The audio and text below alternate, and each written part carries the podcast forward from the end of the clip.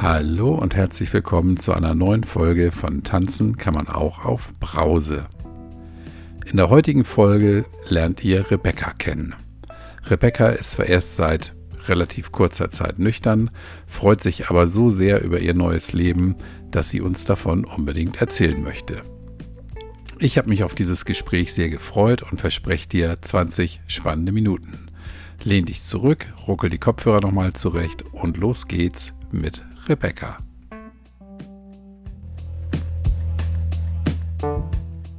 Hallo, liebe Rebecca, ich grüße dich.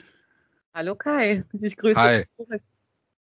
Ich freue mich sehr, dass wir heute miteinander sprechen können. Ähm, ich hatte in einer Gruppe gesehen, dass du sehr, sehr stolz darauf bist, kein Alkohol mehr zu trinken. Und da habe ich gedacht, hey, das äh, ist doch eine richtige Gesprächspartnerin genau für diese Runde, weil darum geht's ja, dass Menschen zu Wort kommen, die kein Alkohol mehr trinken und die auch gerne darüber erzählen wollen. Ja, richtig.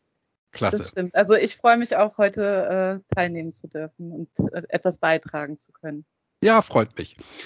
Ähm, ich habe ja vorher schon mal gefragt, ob das in Ordnung ist, wenn ich dir die Fragen stelle. Erzähl mal so ein bisschen was von dir. Wie, wie in, in welchen Verhältnissen bist du groß geworden? Bist du, kommst du vom Dorf oder aus der Großstadt?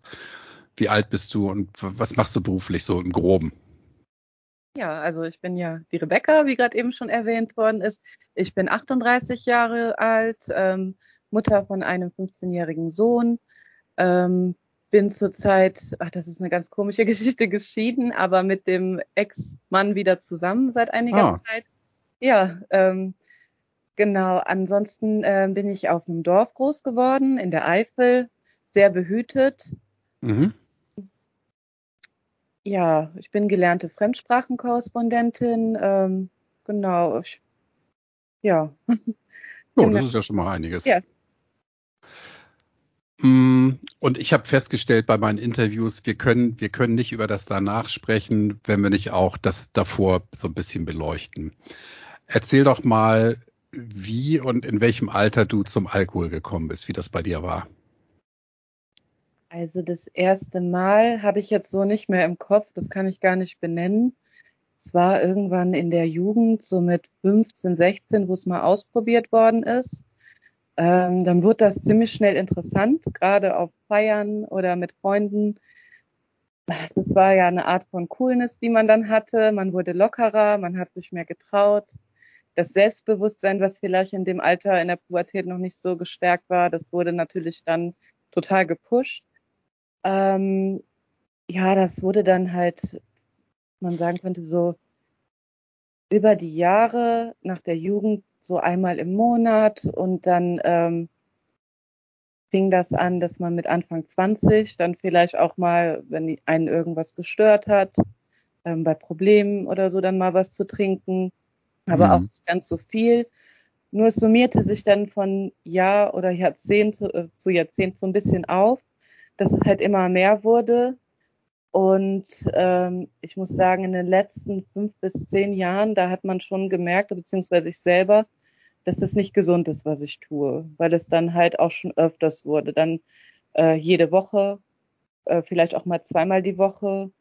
Und ähm, dieses Jahr war dann wirklich ganz heftig und das letzte auch, auch ähm, ja mit Corona zusammenhängt, dass man so ein bisschen frustriert war und äh, nichts machen konnte. Und man hat dann auch aus Langeweile und Frustration getrunken. Ja, und äh, ich habe mich dann entschieden, vor, wann war denn das? Es war Ende August, wo ich das letzte Mal Alkohol konsumiert habe. Da habe ich gesagt, so, es reicht jetzt. Es wurde einfach viel zu viel. Also es fiel auch schon in der Familie auf. Ich wohne hier in einem Mehrgenerationenhaus. Mein Vater wohnt noch mit im Haus. Ähm, mein Partner, der wohnt äh, in der Stadt, aber wir treffen uns dann öfters. Oder beziehungsweise am Wochenende, es ist, ist zurzeit eine Wochenendbeziehung. Aber es fiel halt allen auf, weil irgendwann hatte ich das Gefühl, es geht mir eigentlich nur noch gut, wenn ich dann wieder trinke. Der Gedanke, der war viel zu oft beim Alkohol und habe mich dann Ende August entschieden, das jetzt wirklich sein zu lassen. Ich wollte es nicht mehr, also ich litt da auch schon sehr stark drunter und ähm, habe mich mit meiner äh, Hausärztin zusammengesetzt Und wir haben dann beschlossen, dass ich in eine stationäre Entgiftung gehe, eine dreiwöchige. Das nennt sich qualifizierte Entgiftung. Mhm.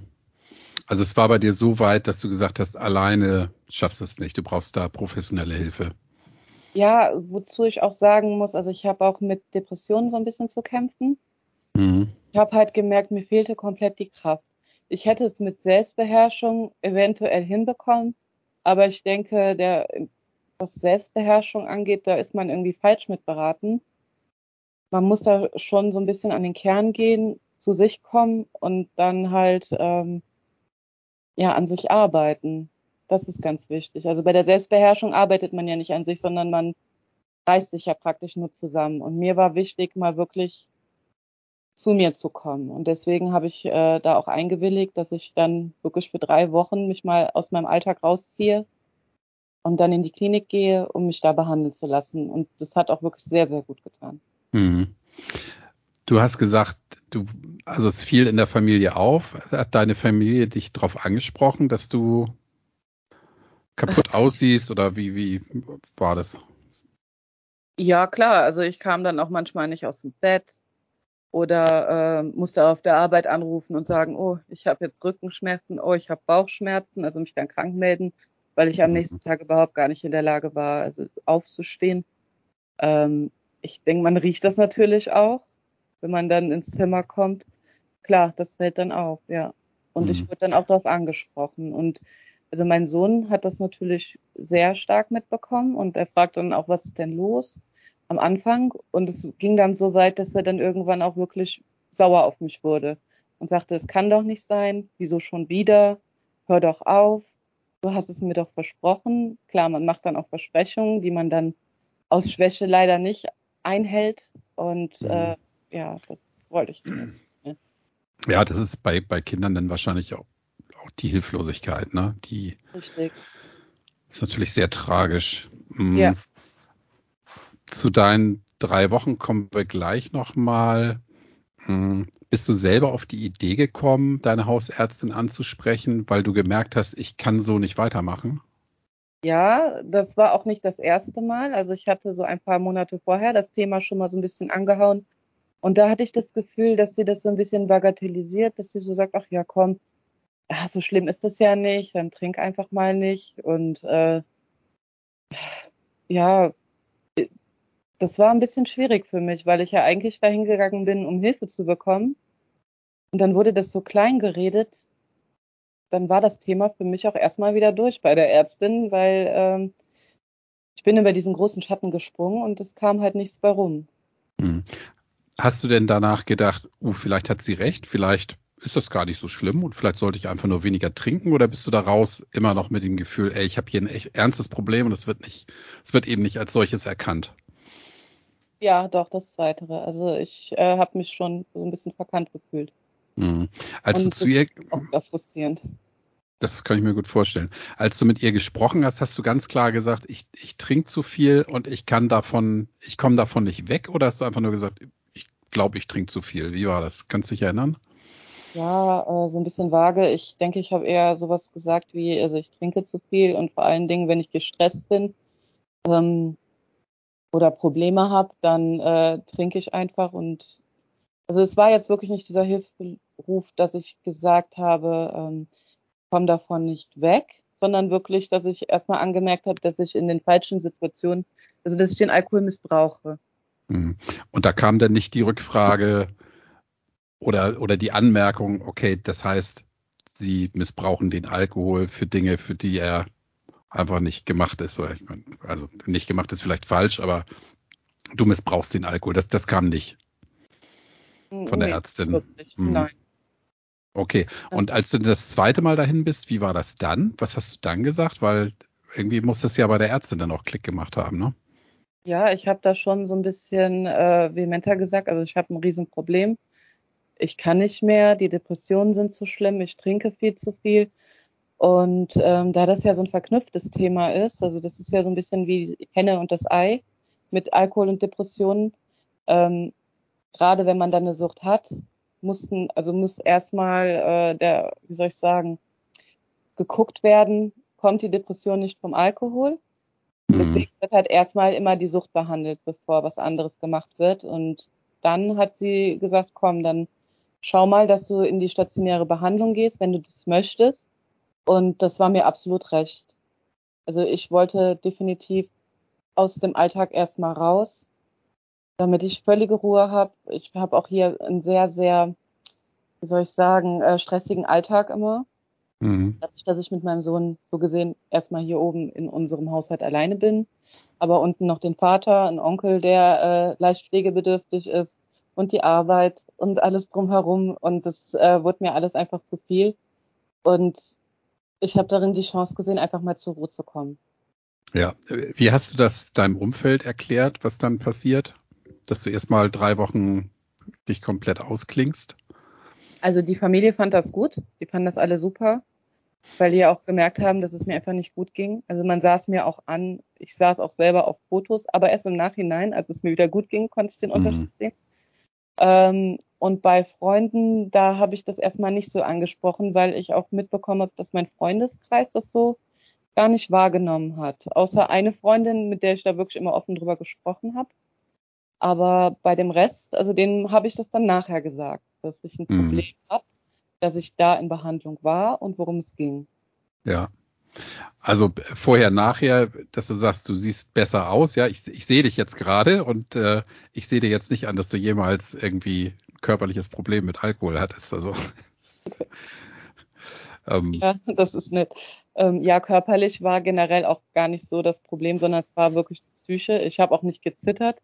Klar hat man dann, ähm, als der Alkohol aus dem Körper rauskam, ähm, mal geschwitzt nachts oder sowas. Aber ich hatte auch ähm, nach der ärztlichen Untersuchung überhaupt keine körperlichen Beeinträchtigungen durch den Alkohol. Mhm. Auch Gott sei Dank, worüber ich sehr, sehr dankbar bin. Ja, man sieht einfach schlecht aus, wenn, wenn man also Menschen, die zu viel trinken, sehen einfach auch im Gesicht schlecht aus. Das ist ja kein Geheimnis. Von daher, das, das finde ich, das wollte ich damit sagen. Ja, das ist bei dir überhaupt nicht zu erkennen, dass du da jemals ein Thema hattest. Hm. Hättest du dir aus dem Freundeskreis vorher schon mal gewünscht, dass sich jemand darauf anspricht, auf das Thema? Und, und wie hättest du dann reagiert? Also die Sache ist, dass ich ja eigentlich immer heimlich getrunken habe. Wenn ich mich mit äh, Freundinnen getroffen habe, die maßvoll tranken, dann habe ich eigentlich danach dann was getrunken. Oh, das heißt, okay. Denen ein, zwei Gläschen Sekt und dann, wenn ich dann nach Hause gefahren bin, dann nochmal irgendwo entweder am Laden oder an der Tankstelle vorbei und habe mir dann noch was besorgt, damit ich dann halt für mich hier was hab. Aber so, dass das halt äh, die Freundinnen nicht mitbekommen. Verstehe, ja. Ist natürlich dann besonders tückisch, wenn, wenn sich da so ein Problem auftürmt und das Umfeld das gar nicht so mitkriegt und auch gar nicht so drauf reagieren kann, ne? Und, und da gar nicht eine Hilfe anbieten kann, die zwingend erforderlich gewesen wäre, wahrscheinlich schon deutlich früher, ne? Richtig, aber so kann ich dann auch nicht enttäuscht sein und sagen, hier, warum hast du mich nicht darauf hingewiesen oder mir nicht geholfen, weil ich habe es ja versteckt. Mhm, klar. So diese drei Wochen, mh, hm, die würde ich gerne mal überspringen und zu dem Tag kommen, als du wieder nach Hause, ich wollte gerade sagen, als du rausgekommen bist, ja, warst du nicht im Gefängnis, sondern als du wieder nach Hause gekommen bist, in dein, ja. in dein gewohntes Umfeld. Wie war das? Was, was haben, was hat dein Sohn gesagt? Was hat deine Familie gesagt? Dein Freund, dein Mann? Ja, die waren erstmal sehr froh und ähm, auch stolz, dass ich das halt durchgezogen habe. Und äh, haben sich natürlich gewünscht, dass es auch weiter so geht, dass ich dabei bleibe.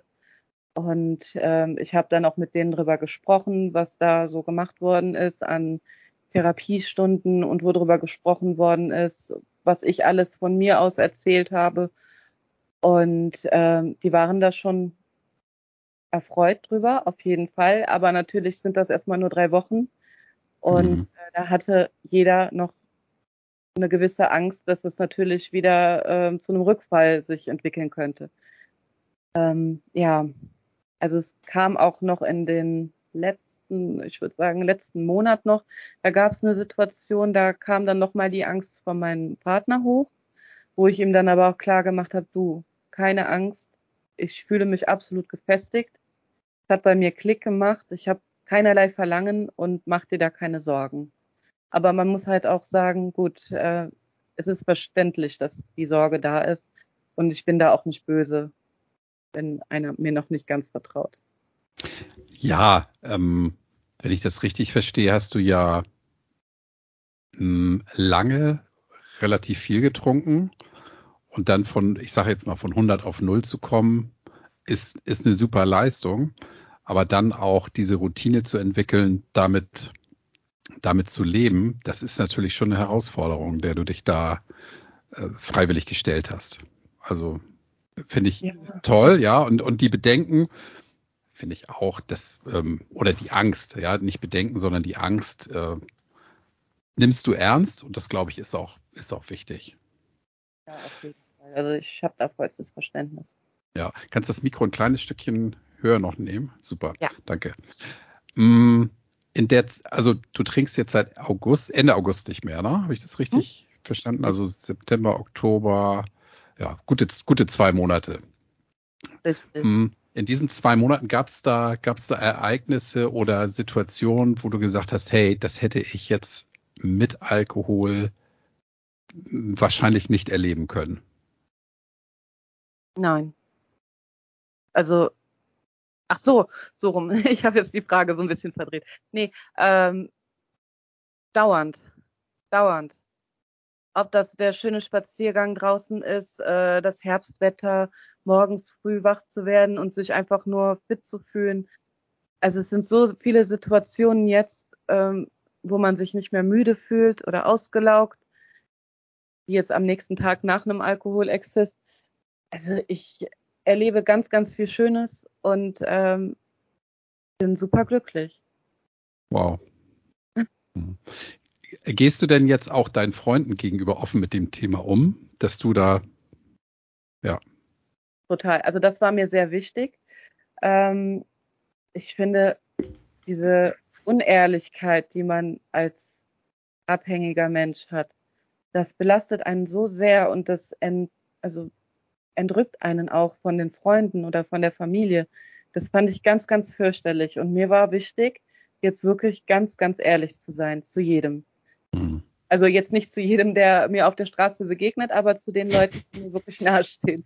Ich laufe ja. wirklich nicht mit dem Schild rum, aber ich bin stolz darauf, äh, dass ich es geschafft habe, auch wenn jetzt viele sagen, gut, du stehst noch am Anfang, Mädel, ähm, ne, mach mal locker, aber ich fühle mich da wirklich schon so sicher, weil mir auch bei der Therapie einige Punkte klar geworden sind, wie zum Beispiel, dass mir der Alkohol nie geschmeckt hat.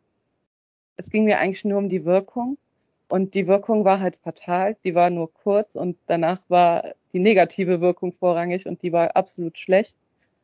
Und von daher, ähm, ja, habe ich da keine Angst mehr vor einem Rückfall. Mhm. Ja, mir ist es, mir ist es hier auch wichtig, dass nicht nur Menschen zu Wort kommen, die jetzt seit Jahren nichts trinken oder seit einem Jahr oder so. Ich habe ich hab deinen Poster gesehen, 60 Tage nüchtern und mhm. wie stolz du darauf bist. Und deshalb finde ich es einfach wichtig, dass auch du hier zu Wort kommst. Ja, das, das wollte ich an der Stelle nochmal betonen, weil ich es toll finde, dass du den Schritt gegangen bist und dass du zu Recht stolz darauf bist und auch in dieser Zeit schon so viele Erlebnisse hast, die du ja vorher eben nicht hattest, ja, dass du dich über Kleinigkeiten freuen kannst, wenn ich das richtig verstehe. Spaziergang ist jetzt für die meisten Menschen nix, ja, ähm, und für dich ähm, eine große Sache, weil du, weil du die Umwelt offenbar anders erlebst, als du es vorher getan hast. Ne? Richtig. Also ich habe die Spaziergänge vorher auch gemacht aber war vielleicht einfach körperlich nicht so gut drauf und auch geistig nicht, dass ich, also ich habe es alles nicht so gesehen. Ich habe jetzt ein viel offeneres Auge, viel mehr Energie, viel mehr mhm. Freude einfach an den kleinen Dingen, wie du auch, wie du auch gesagt hast. Wow. Ja. Gibt es äh, rückblickend betrachtet für dich mh, hm, Irrtümer, die du jetzt erst erkannt hast? Ja, definitiv, dass man äh, jede Party oder Gelegenheit äh, nicht mit Alkohol begießen muss. Also dass man einfach so Spaß haben muss. Der Spaß muss aus einem Innen herauskommen und nicht aus dem Glas, das vor einem steht. Das ist ein guter Spruch. Der, was hast du gesagt? Der Spaß muss aus einem selber kommen und nicht aus dem Glas, das vor einem steht. Ja. Wow. Sehr gut. Warst du denn schon auf Partys jetzt? Ja, tatsächlich. Ähm, letztes Wochenende hatte ich zwei Gelegenheiten. Einmal war das eine Geburtstagsfeier von Bekannten. Da wurde auch getrunken, aber ja, maßvoll. Also es ist äh, eine orientalische Party gewesen, da wird auch viel getanzt. Und äh, die Musik hat mir Spaß gemacht, das Tanzen.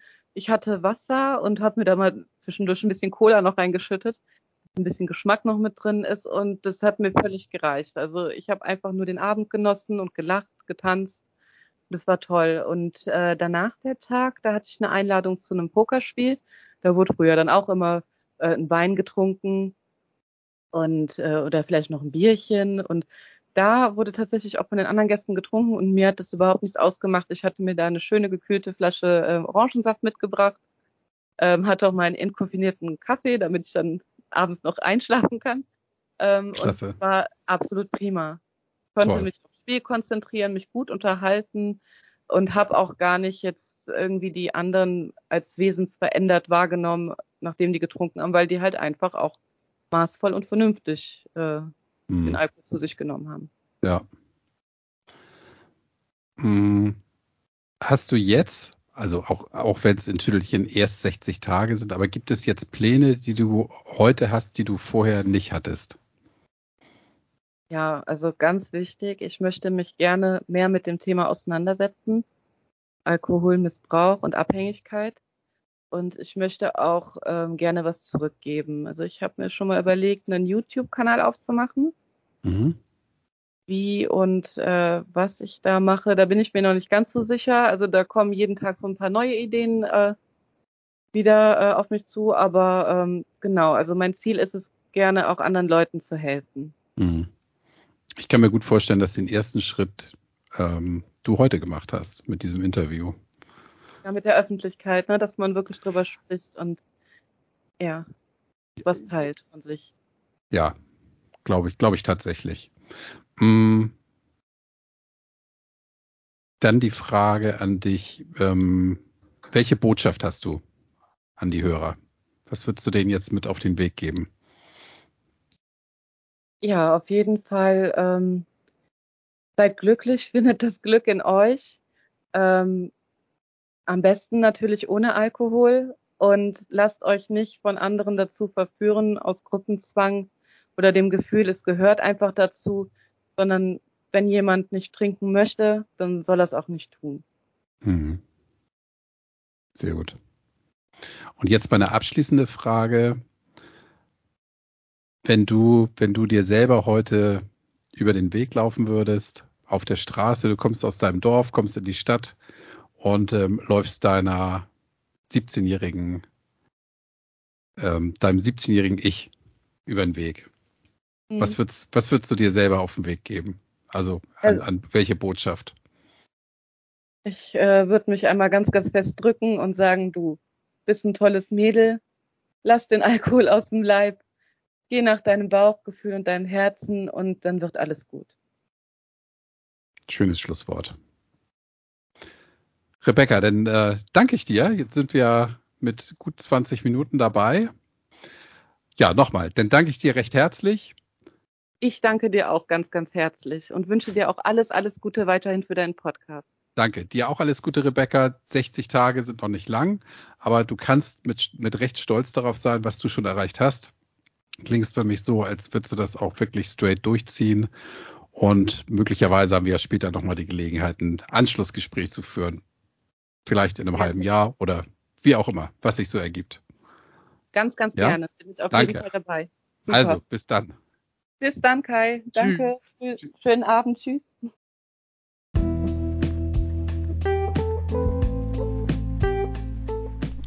So, und das war es jetzt auch schon wieder mit der heutigen Folge. Ich hoffe, das Gespräch mit Rebecca hat dir genauso wie mir Spaß gemacht. Wenn du selber Teil der Geschichte werden möchtest, dann schreib mir gern eine Mail und denk immer dran, tanzen kann man auch auf Brause.